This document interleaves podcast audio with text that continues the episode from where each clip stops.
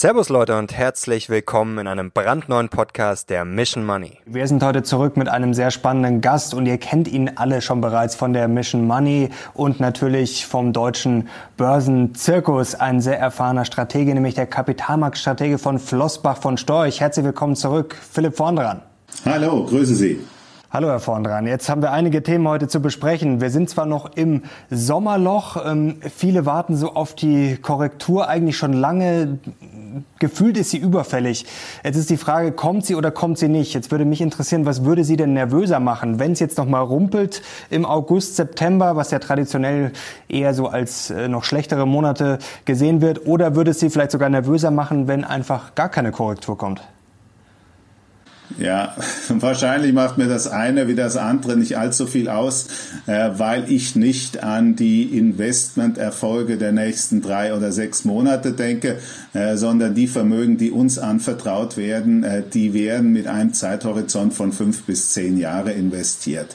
Äh, und da spielt es nur begrenzt eine Rolle, ob wir in den nächsten drei Monaten 15 äh, Prozent nach unten oder nach oben gehen. Aber es ist richtig, es setzen seit, ich würde mal sagen, vier bis fünf Monate sehr viele Investoren auf äh, die Korrektur, halten sich mit Neuengagements zurück und ich sage zu meinen Kollegen dann oft, ich glaube, der größere Pain Trade vom heutigen Niveau aus wäre, zumindest für die Deutschen, wenn äh, die Aktienmärkte weiter ziehen und wir in 18 Monaten 25 Prozent höher stehen würden, dann hätten wir natürlich sehr viel des Potenzials abgegriffen äh, und die meisten deutschen Bürger wären einmal mehr nicht dabei.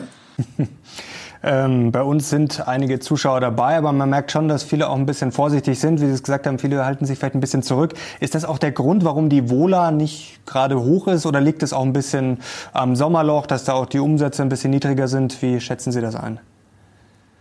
Ich würde mal sagen, der Grund für die Stabilität ist der Mangel an Alternativen. Äh, und wenn wir uns die Aussagen der Notenbanken in den letzten Wochen vor Augen führen, äh, dann sieht es ja mitnichten so aus, als ob die Alternativen in den nächsten äh, Monaten und Jahren deutlich größer werden. Äh, und das bedeutet, dass sehr viele Investoren sich zwar Gedanken machen äh, über die Bewertung der Aktien, aber nach einer ordentlichen Analyse, äh, nach einem Durchrechnen eines äh, Cashflow-Modells immer wieder zum selben Ergebnis kommen, relativ zu allen anderen liquiden Anlageklassen ist und bleibt die Aktie einfach mit Abstand das attraktivste. Was ist denn jetzt für Sie der dominante Faktor? Da höre ich jetzt raus, natürlich die Notenbankpolitik, natürlich die Zinsen, auf die man schauen muss. Wenn Sie jetzt mittelfristig, sage ich mal, strategisch rangehen, schauen Sie dann in erster Linie, was macht die FED? Schauen Sie vielleicht auch auf die Stimmung der Anleger. Also wenn wir dann wirklich mal eine Euphorie, eine richtige sehen würde, äh, würde Sie das vielleicht dann auch nervös machen? Oder spielt auch die Wirtschaft eine Rolle, dass Sie sagen, okay, wir schauen uns jetzt wirklich ganz genau an, wie kommt die Wirtschaft jetzt raus? Gibt es wirklich diesen Boom und wie sind dann auch vor allem die Aussichten für die nächsten fünf oder zehn Jahre? Ja, für uns als fundamentale Analysten sind natürlich die Komponenten Wirtschaftswachstum und Zinsniveau mit Abstand die relevantesten. Wenn wir unsere Analysen durchführen, äh, basierend auf einzelnen Unternehmen, dann machen wir immer ein Szenario auf, einen Baum von Szenarien, in dem wir die Wachstumsraten von Cashflow und Gewinn auf der einen Seite analysieren und zwar für die nächsten zehn Jahre äh, und darüber hinaus. Und auf der anderen Seite uns überlegen, was ist äh, der risikofreie Zinssatz, mit dem ich in diesem Zeitraum operiere äh, und was ist die Risikoprämie, die ich für ein solches Geschäftsmodell brauche. Wenn ich das zum Beispiel einmal eindampfe auf den amerikanischen Aktienindex, weil das einfach mit Abstand der breiteste ist, dann äh, würde ich sagen, im Moment unterstellt der Markt für die nächsten zehn Jahre ein Zinsniveau bei den zehnjährigen US Treasuries von drei Prozent, äh, eine Wachstumsrate von ungefähr vier Prozent für die nächsten zehn Jahre und darüber hinaus eine Fading Rate von zwei Prozent, also etwas schwächeres Wachstum der äh, Gewinne in den Jahren über die nächsten zehn Jahre hinaus. Und dann ist das unsere Aufgabe als äh, Investoren zu fragen, ist das, was der Markt im Moment einpreist, ist das auch mein eigenes Szenario? Und äh, wenn ich mir anschaue, äh, wie äh, die Zinsen mit drei Prozent im Moment äh, in diesem Modell drin sind, dann stelle ich mir schon die Frage, wie realistisch ist es wirklich, dass wir im Durchschnitt der nächsten äh, zehn Jahre in den USA drei Prozent bekommen. Das wäre das erste Fragezeichen. Ich würde hier eher mit zwei, vielleicht sogar mit eineinhalb Prozent kalkulieren. Die vier Prozent äh, Gewinnwachstum halte ich für absolut realistisch und äh, auf der konservativen Seite komme ich mit den zwei Prozent darüber hinaus auch zurecht. Aber wenn ich nur ein wenig an der Zinsschraube drehe, von den eingepreisten drei auf zweieinhalb oder zwei, das ist meiner Meinung nach ein deutlich realistisches äh, Szenario, dann sehe ich relativ schnell, wie sich der faire Wert der einzelnen Unternehmen und der faire Wert des Index äh, nach oben bewegt. Und wenn ich dann auch noch den Mut habe, an die Risikoprämie ranzugehen, äh, das ist ja das, was seit vielen Jahren ziemlich stabil zwischen vier und fünf Prozent vom Markt eingeschätzt wird und sage, naja, also äh, wenn die Alternativen weiter nicht äh, in großem Anzahl vorhanden sind, dann wird man vielleicht auch mal an der Risikoprämie nach unten schrauben. Dann bedeutet das, der Markt ist definitiv nicht zu teuer. Er hat noch nicht all das eingepreist, was meiner Meinung nach nach vorne realistisch möglich ist. Das bedeutet aber natürlich nicht, dass wir temporär auch mal einen Rücksetzer haben, ausgelöst durch was weiß ich. Aber wie kommt der Markt jetzt auf diese drei Prozent? Also könnte man ja entweder sagen, er ist sehr schlau und sieht was, was andere vielleicht nicht sehen, denn eigentlich rechnen wir alle damit, dass die äh, Zinsen jetzt eher nicht angehoben werden, also dass das die Fed nur macht, wenn ja, wenn es gar nicht mehr anders gehen sollte, aber dass sie das höchstwahrscheinlich nicht will, ist eigentlich ja äh, Konsens, sage ich mal. Oder ist der Markt dann ja, irgendwie doof? Also eins von beiden äh, muss ja der Fall sein. Also wie kommt man ausgerechnet dann auf diese drei Prozent? Ja, das äh, ist offensichtlich äh, der Konsensus im Markt und das ist sehr, sehr spannend. Sie haben ja gerade argumentiert, dass wir alle wüssten, dass das Zinsniveau sich nicht nachhaltig erhöhen kann. Ähm, ich bin nicht davon überzeugt, dass alle an dieses Wissen glauben. Äh, weil die große Diskussion im, im Markt, und Sie haben ja auch damit angefangen, ist, was werden die Notenbanken machen? Äh, wann werden sie tapern? Wann werden sie die Zinsen anheben? Wie werden sie auf Inflation reagieren? Äh, und Sie sehen auf der einen Seite schon die intellektuelle Kombination, die sehr vielen Investoren äh, das Ergebnis liefert, die Zinsen werden auf lange Zeit, vielleicht auf die nächste Generation da festgenagelt sein, wo sie sind. Und auf der anderen Seite äh, das Teufelchen, das im Ohr immer sagt, ja, aber ähm, bereite dich doch darauf vor, dass an der Zinsfront was passiert. Und diese Mischung aus der intellektuellen Formel äh, und der emotionalen Komponente, die ja natürlich auch verankert ist im Zinsniveau der Vergangenheit, äh, die führt meiner Meinung nach dazu, äh, dass äh, das eingepreiste Zinsniveau immer noch so hoch ist, wie es ist. Was ja ganz interessant ist, wenn man sich mal anschaut, was die FED quasi selber prognostiziert hat in den letzten Jahren, dann müssten wir jetzt auch schon viel höher stehen. Also das spricht eigentlich schon auch dafür, dass es erstmal natürlich so bleibt in den nächsten Jahren.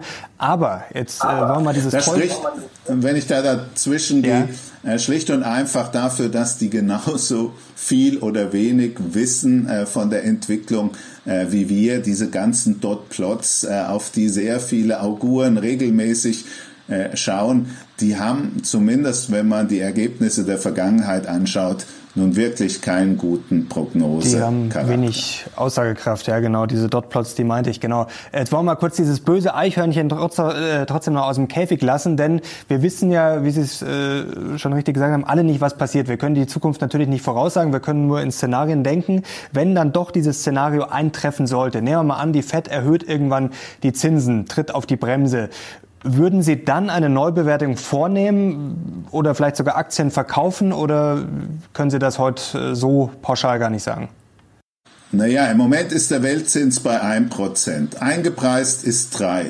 Das bedeutet, äh, es braucht eine massive Verschiebung äh, der äh, langen Zinsen, bis ich überhaupt diese 3 erreiche. Von den 1%, äh, das sind zwei Prozentpunkte, die ich zunächst einmal benötige, um das eingepreiste Niveau zu erreichen. Und dann muss ich mir natürlich auch die Frage stellen, warum hebt denn die US-Notenbank oder die EZB äh, die Zinsen an. Das muss ja einen Grund haben. Äh, und das macht sie definitiv nicht, wenn die Wirtschaft am Boden liegt. Äh, wenn die Wirtschaft boomt, dann äh, gibt es möglicherweise einen Grund, irgendwann mal die Zinsen anzuheben. Aber das bedeutet dann im Umkehrschluss, dass die 4% Gewinnwachstum, äh, die bisher in der Formel drin ist, wahrscheinlich eine Unterschätzung des realistischen Niveaus ist. Die 4%, das ist ja ein Durchwurstelszenario. Das ist kein Boom. Und in diesem Durchwurstelszenario, äh, da gibt es keine Notwendigkeit äh, für die Notenbanken, die langen Zinsen über 3% laufen zu lassen. Wenn wir plötzlich einen ökonomischen Boom haben, äh, und auszuschließen ist das definitiv nicht, dann äh, werden wir nicht nur auf der Zinskomponente in diesem Discounted Cashflow Modell schrauben müssen, sondern wir müssen auch in äh, der Gewinnwachstumskomponente schrauben. Äh, und äh, wer weiß es, vielleicht ist das Ergebnis dann sogar noch besser als das, was wir heute vorliegen haben.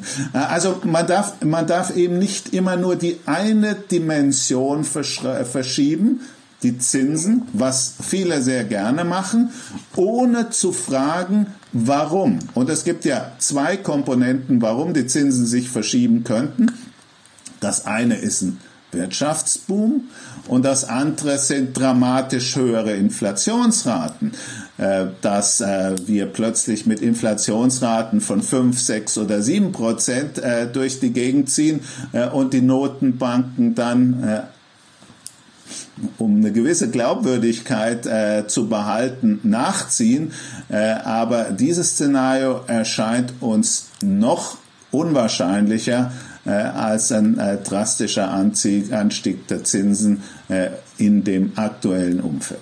Jetzt haben Sie den Boom gerade schon angesprochen. Der war ja eigentlich jetzt schon fest eingeplant. Also deswegen ist die Börse ja auch äh, letztes Jahr, letztes Jahr, äh, Ende letzten Jahres äh, schon massiv angestiegen. Jetzt rumpelt es ein bisschen. Jetzt haben wir natürlich diese ganzen Kinderkrankheiten auch vor den Lockdowns, also dass die Rohstoffpreise steigen, Frachtraten, dass äh, die Lieferketten immer noch ein bisschen ächzen. Ähm, Sehen Sie das jetzt kritisch, weil wir jetzt eigentlich ein Überraschungspotenzial nach unten haben, dass die Leute vielleicht irgendwann merken, oh, jetzt fällt der Boom aus und dann muss ich meine Aktien vielleicht doch verkaufen? Oder sehen Sie es sogar positiv, wie Sie es gerade beschrieben haben, dass es das Ganze ein bisschen runterbremst, weil dann die Wirtschaft nicht überhitzt, weil sich das dann alles vielleicht ein bisschen äh, ruhiger nach hinten raus verschiebt? Äh, wie sehen Sie das? Ja, jetzt müssen wir aber mit dem Wort Boom ziemlich vorsichtig sein. Wenn Sie sich anschauen, wo die europäischen Volkswirtschaften stehen, relativ zum Dezember 2019, und das ist ja die wirklich relevante Größe, äh, dann sind wir immer noch in vielen Ländern unter diesem Niveau.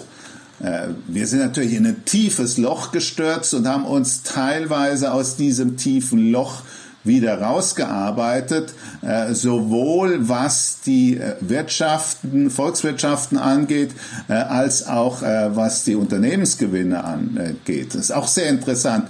In Europa haben wir nur die Hälfte des Absturzes in puncto Gewinnen wieder aufgeholt, während wir in den USA schon wieder über das 2019 vierte Quartal hinüber sind. Aber das ist alles kein Boom. das ist eine Catch-up-Entwicklung, die in sehr unterschiedlichen Branchen unterschiedlich stark ausgefallen ist und deswegen haben sie natürlich auch gewisse Probleme in den Lieferketten.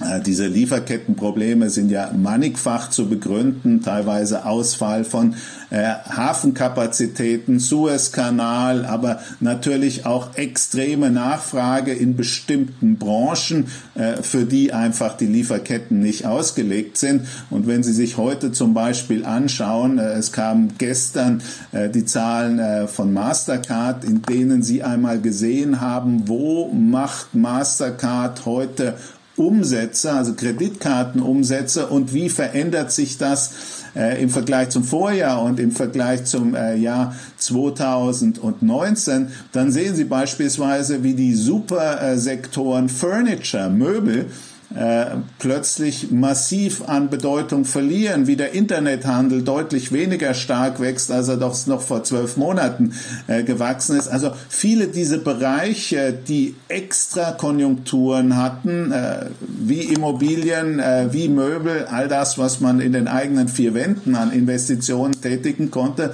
äh, das läuft jetzt aus und damit wird sich auch das Lieferkettenproblem relativieren. Was mir viel mehr Sorgen macht als all das, was Sie gerade eben aufgeführt haben, äh, ist die langfristige Entwicklung der Beziehungen zwischen der westlichen Welt und China.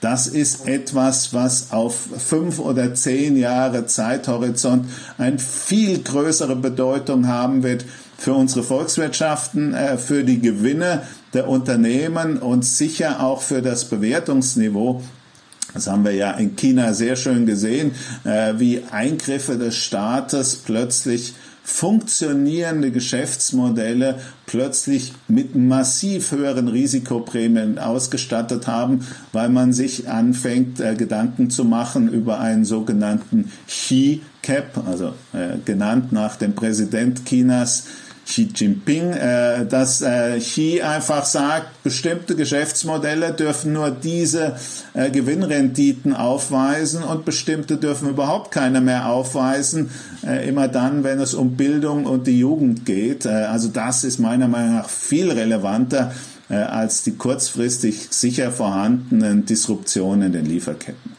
Wie sehen Sie denn jetzt äh, China? Also jetzt ging es ja los vor zwei Wochen, aber dann wurde jetzt ja schon wieder nachgelegt. Also erst hat man gesagt, ach, das ist jetzt nur äh, der Bildungssektor, aber das war ja auch schon ein Schock. Also die chinesischen Aktien hat es ja jetzt richtig zerlegt. Ich glaube, so stark wie seit der Finanzkrise nicht. Und jetzt wurde wieder nachgelegt, äh, der Gaming-Sektor, was natürlich jetzt auch Giganten wie Tencent dann betrifft. Also das scheint ja jetzt nicht einmalig gewesen zu sein, sondern scheint erst richtig loszugehen. Wie schätzen Sie das ein?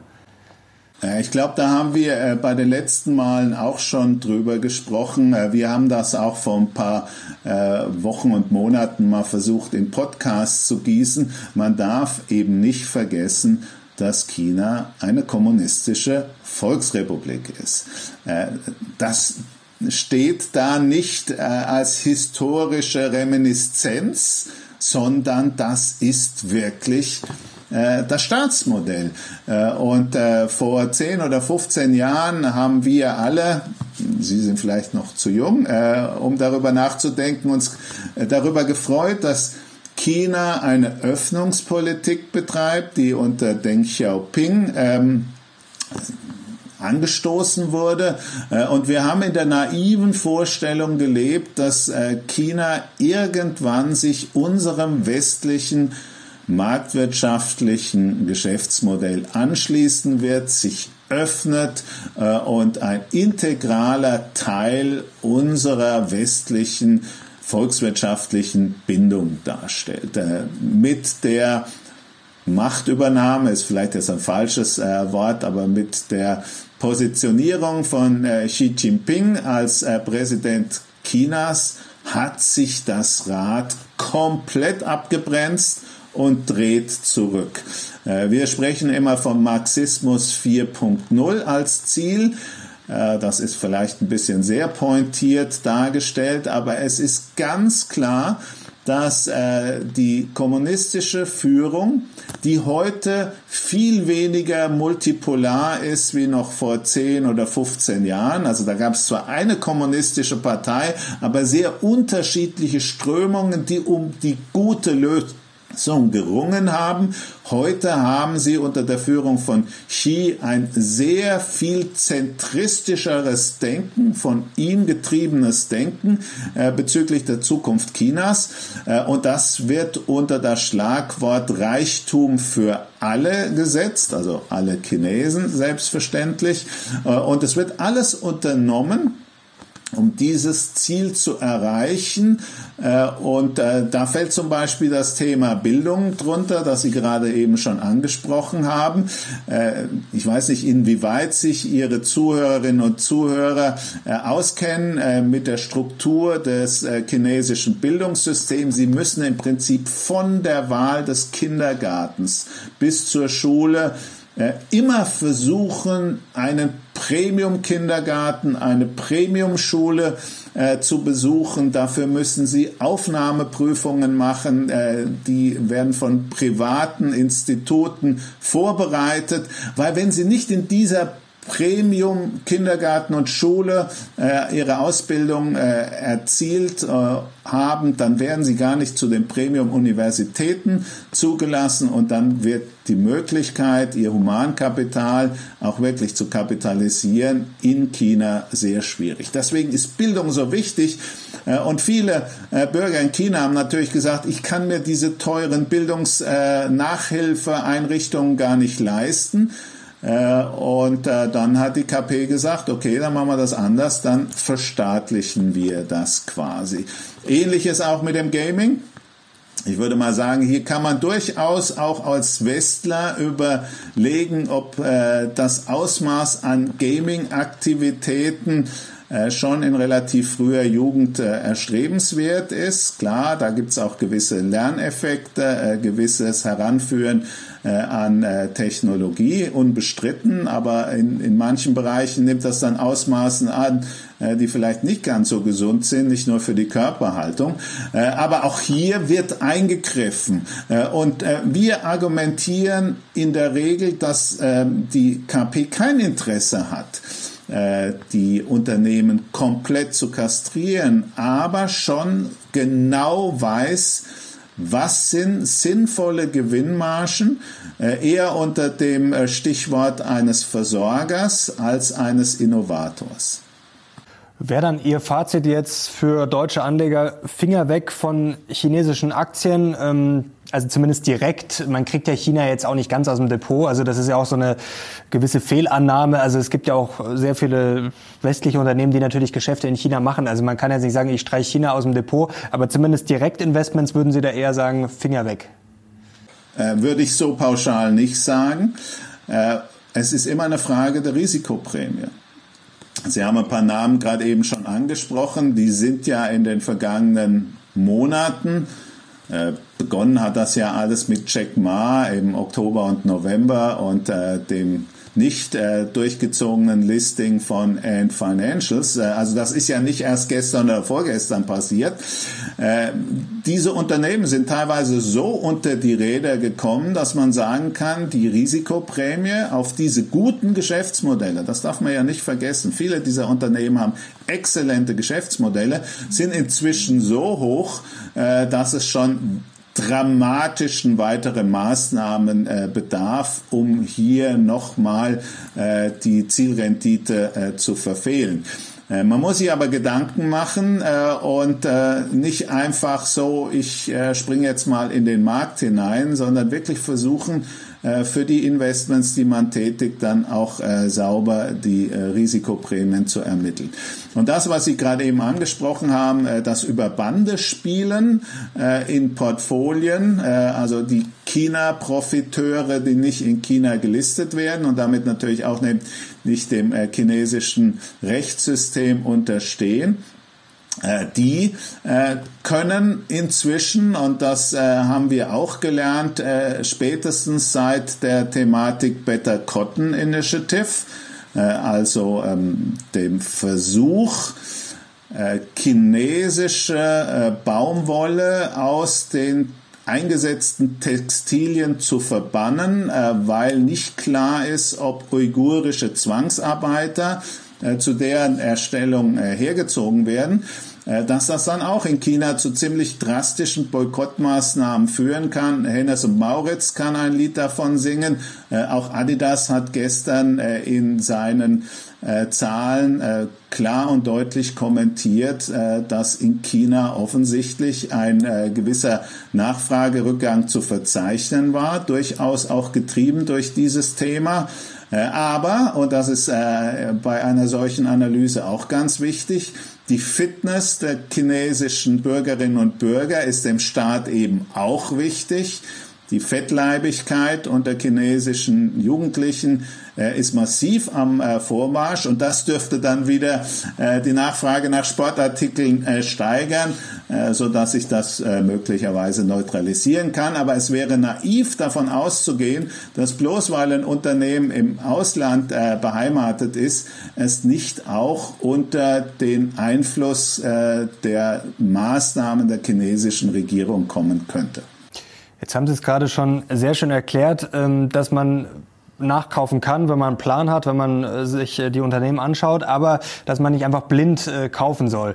Da gab es aber jetzt gefühlt schon sehr viele, ähm, Vielleicht haben auch viele Neulinge das so ein bisschen am Kryptomarkt gelernt, nach dem Motto, das, was am stärksten gefallen ist, das kaufe ich dann blind, das muss dann wieder steigen. Das hat man jetzt bei China auch sofort gesehen, nach dem Motto, ah, ist stark gefallen, ist jetzt äh, eine Riesenchance. Äh, diese Buy-the-Dip-Mentalität, jetzt würde ich gerne noch ein bisschen zur äh, Psychologie der Anleger kommen. Macht Ihnen das ein bisschen Sorge? die Citibank hat jetzt auch wieder gewarnt, dass das natürlich gefährlich ist, dass diese vielen neuen Anleger da eigentlich überhaupt nicht mehr schauen, sondern nur noch kaufen. Also ob das jetzt die Meme-Stocks sind oder diese Buy-the-Dip-Mentalität, dass eigentlich Risiko gar keine Rolle mehr spielt. Sie haben es gerade gesagt, die Risikoprämie, das muss man sich ja auch klar machen, dass es das nicht einfach alles äh, einfach mal so im Vorbeigehen gibt. Äh, macht Ihnen das Sorge oder ist das noch im Griff? Das haben wir definitiv beim letzten Mal äh, schon diskutiert. Äh, grundsätzlich finde ich als allererstes wichtig, äh, dass mehr und mehr Menschen sich mit dem Kapitalmarkt auseinandersetzen.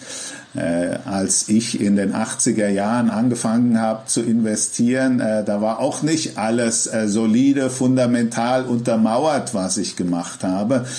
Nicht jeder japanische Optionsschein, den ich damals gekauft habe, war untermauert durch eine solide ähm, Unternehmensanalyse.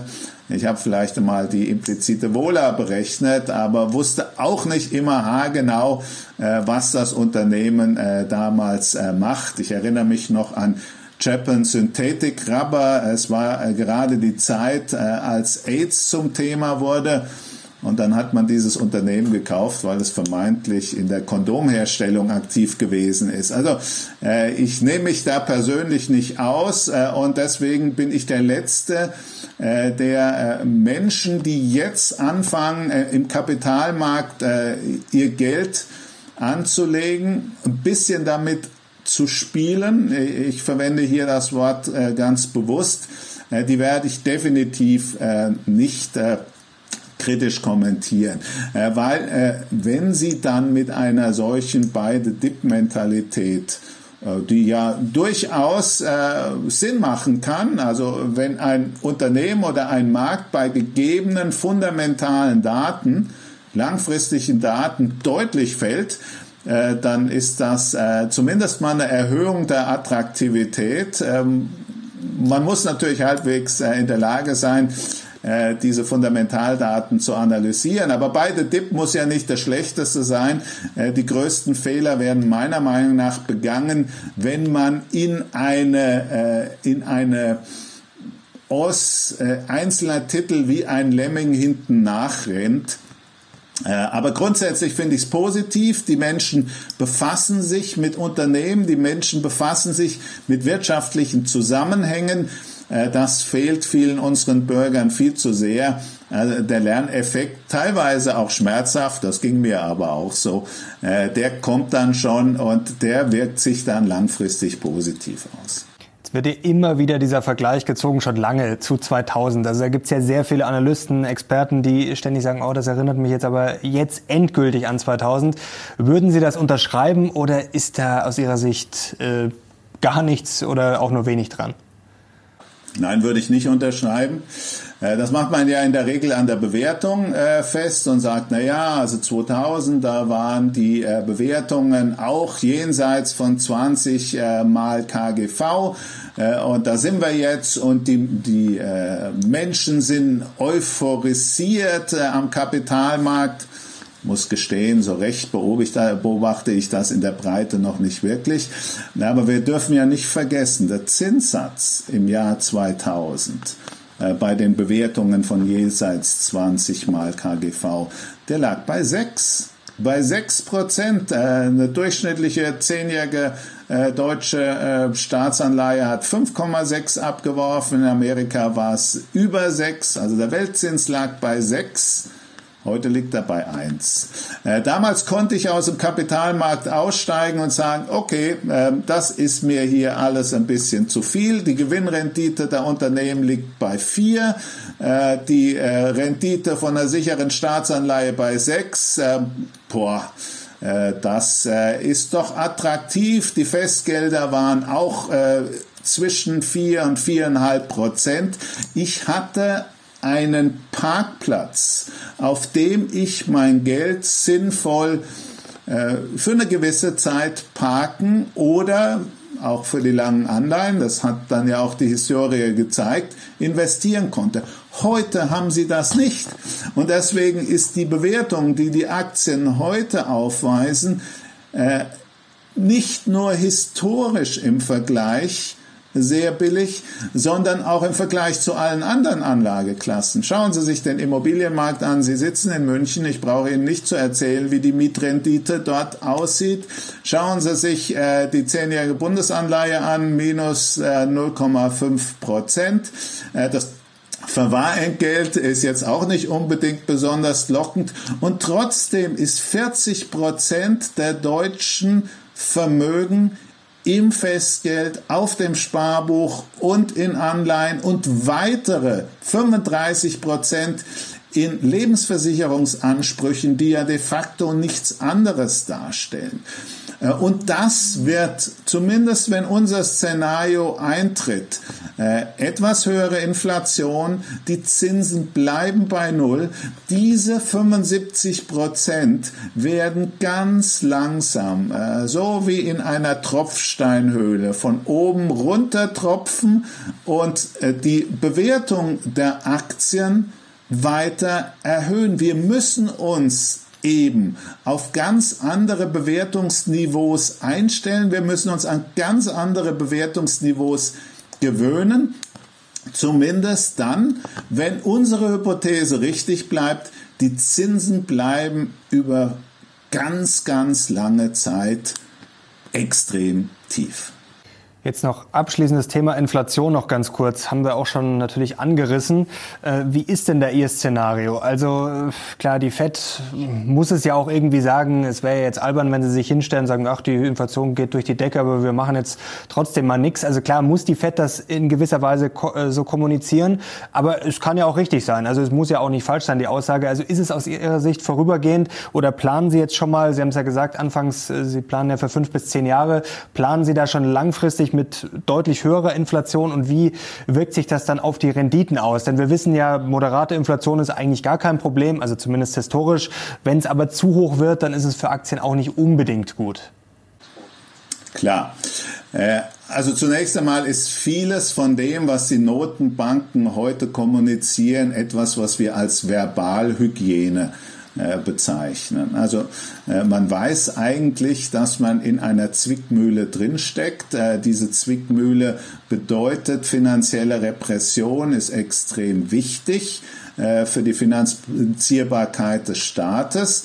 Aber auf der anderen Seite möchte man natürlich auch seinen soliden Ruf als Notenbanker, Notenbankerin nicht einbüßen. Inflation. Äh, wir dürfen nicht den Fehler machen, aus den deutschen Inflationsraten auf die Reaktion der EZB zu schließen. Äh, wir haben hier in Deutschland Inflationsraten, die bis zum Ende des Jahres durchaus auch mal über die vier Prozent gehen können. Das hat äh, verschiedene Gründe, Wegeschema, äh, Einmaleffekte wie äh, die Erhöhung der Mehrwertsteuer, CO2-Bepreisung und dann natürlich auch äh, bestimmte Effekte auf äh, den Rohstoffmärkten. Das ist aber ein deutsches Problem. Äh, wenn ich mir die äh, Eurozonen-Inflationsraten anschaue, sowohl den normalen Warenkorb noch stärker äh, die Kerninflation, dann bin ich heute und unserer Analyse zufolge auch die nächsten drei bis vier Jahre um einiges entfernt äh, vom Inflationsziel von zwei Prozent der EZB. Äh, also das bedeutet, hier in Europa ist unserer Meinung nach überhaupt nichts an inflationären Druck zu spüren, der stark genug wäre, um die EZB zu Zinsschritten äh, zu veranlassen. In den USA sieht das ein bisschen anders aus. Äh, die USA ist ohnehin, auch was die Notenbank angeht, diejenige, äh, die am flexiblen äh, strukturiert ist. Ich würde sagen, wenn ich die ganze Welt mal so versuche, in eine Inflations, in einen Inflationskorb reinzunehmen, dann werden wir in den nächsten zehn Jahren höhere Inflationsraten haben als in den letzten zehn Jahren. Und wenn Sie mich jetzt hier auf eine Zahl äh, festnageln, dann würde ich sagen zwischen 2 und 2,5 Prozent im Durchschnitt der nächsten zehn Jahre. Das ist wahnsinnig viel äh, für einen Investor, äh, der den Großteil seines Vermögens auf dem Festgeldkonto oder im Rentenpapier hat. Ich weiß, Ihre äh, Zuseherinnen und Zuseher äh, This is your invitation to the intersection of versatility and design. Experience the empowering feeling of the Lexus SUVs and some of the best offers of the year on select models at the Invitation to Lexus sales event now through April 1st. Lease the 2024 RX 350 Premium all-wheel drive for 528 a month for 36 months with 49.99 due at signing. Experience amazing at your Lexus dealer. Call 1-800-USA-LEXUS for important lease offer and pricing details. Not all customers will qualify. Offer in the Lexus Eastern area and it's April 1st, 2024. Hier nicht die klassischen deutschen Sparer. Äh, und sie sind glücklicherweise auch mit ihrer Hilfe äh, früher aufgewacht als der Durchschnitt der Deutschen und haben am Kapitalmarkt investiert.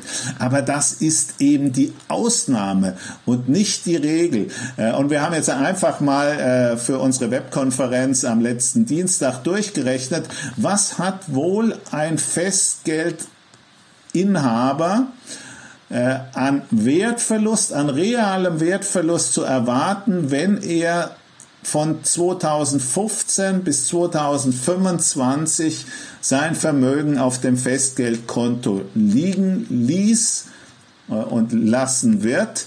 Äh, wir kamen zu ungefähr 16 Prozent realen Wertverlust.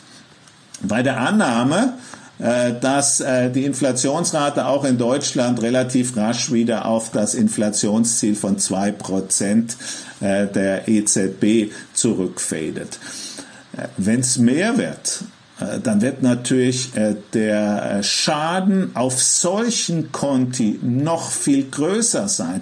Und genau deswegen ist die Diskussion um die Inflation für uns natürlich nur begrenzt relevant. Wir sind davon überzeugt, es wird mehr sein, als ich an Zinsen bekomme. Äh, wie viel mehr?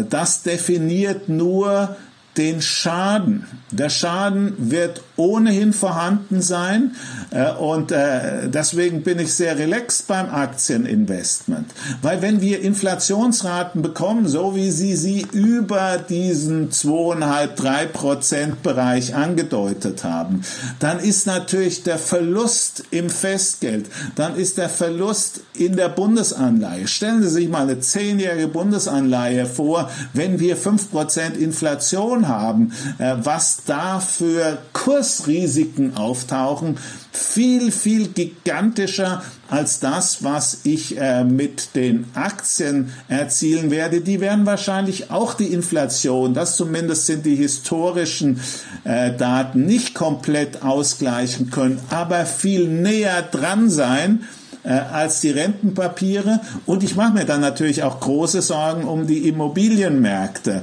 äh, weil die Hypothekenzinsen sich äh, entsprechend anpassen werden. Aber ganz wichtig, das ist nicht unser Szenario.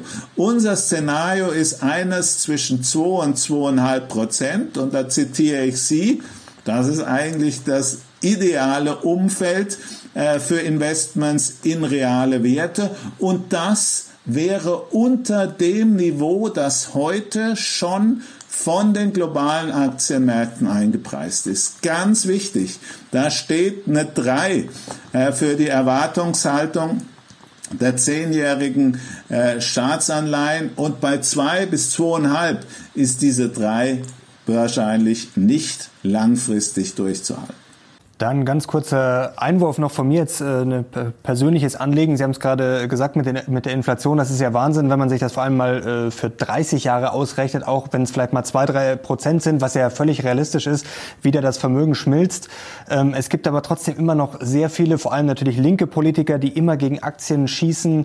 Jetzt wird ja auch über die Aktienrente wieder diskutiert. Vor ein paar Tagen ein, äh, habe ich auf Twitter mitbekommen, ein österreichischer Volkswirt, also jemand, der sich eigentlich mit der Materie halbwegs auskennen sollte, hat da auch wieder gehetzt, dass die sicheren Sparvermögen, also sichere Sparvermögen ist ja schon ein Witz an sich äh, bei dem aktuellen Umfeld, ähm, dass die ersetzt werden sollen durch Aktienzockerei. Also wo kommt denn eigentlich dieser Schwachsinn auf gut Deutsch immer noch her? Oder von wem werden denn solche Herrschaften finanziert, dass da immer noch auf Aktien gehetzt wird und dass immer noch von diesen sicheren Sparvermögen gesprochen wird, was aber ja jeder sich ausrechnen kann, was im Moment der absoluter Schwachsinn ist?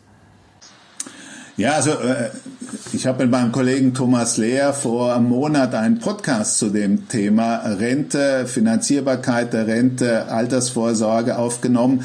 Äh, da haben wir das Thema versucht in, in äh, 13, 14 Minuten ein bisschen äh, zu analysieren. Die haben wir heute nicht.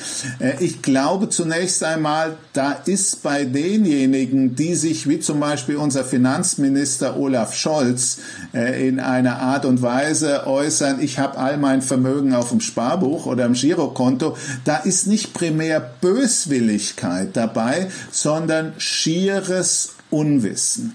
Äh, viele unserer Politiker, und äh, ich treffe den einen oder anderen äh, auf einer Veranstaltung äh, immer wieder mal, die haben einfach überhaupt keine Ahnung vom Kapitalmarkt.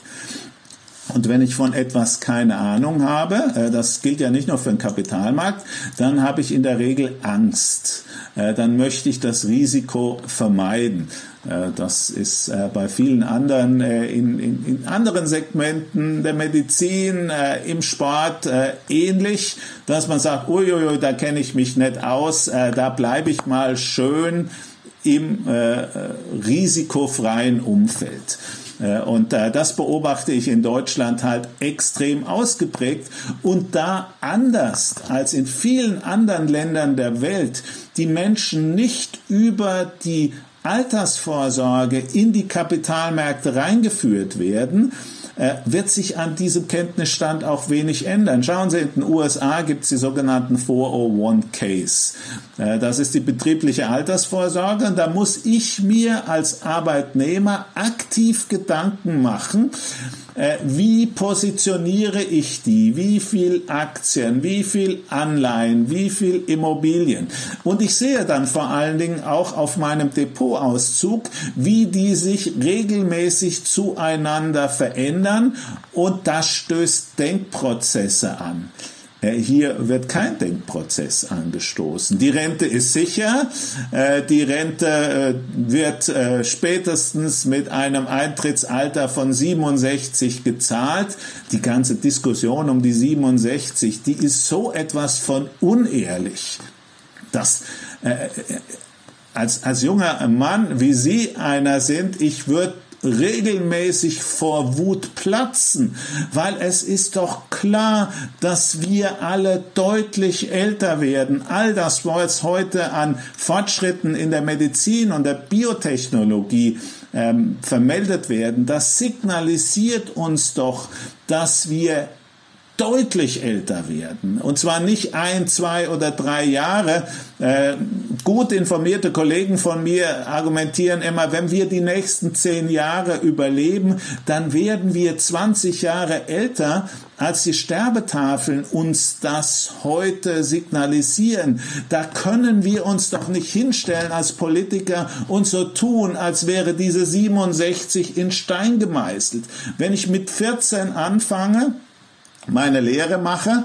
Wenn ich mit 67 aufhöre, dann habe ich ungefähr unter der Hypothese, dass wir 100 werden, und das wäre ja die Conclusio aus den 20 Jahren mehr, dann hätte ich die Hälfte meines Lebens gearbeitet äh, und äh, die andere Hälfte wäre ich abhängig gewesen äh, von meinen Eltern oder vom Staat.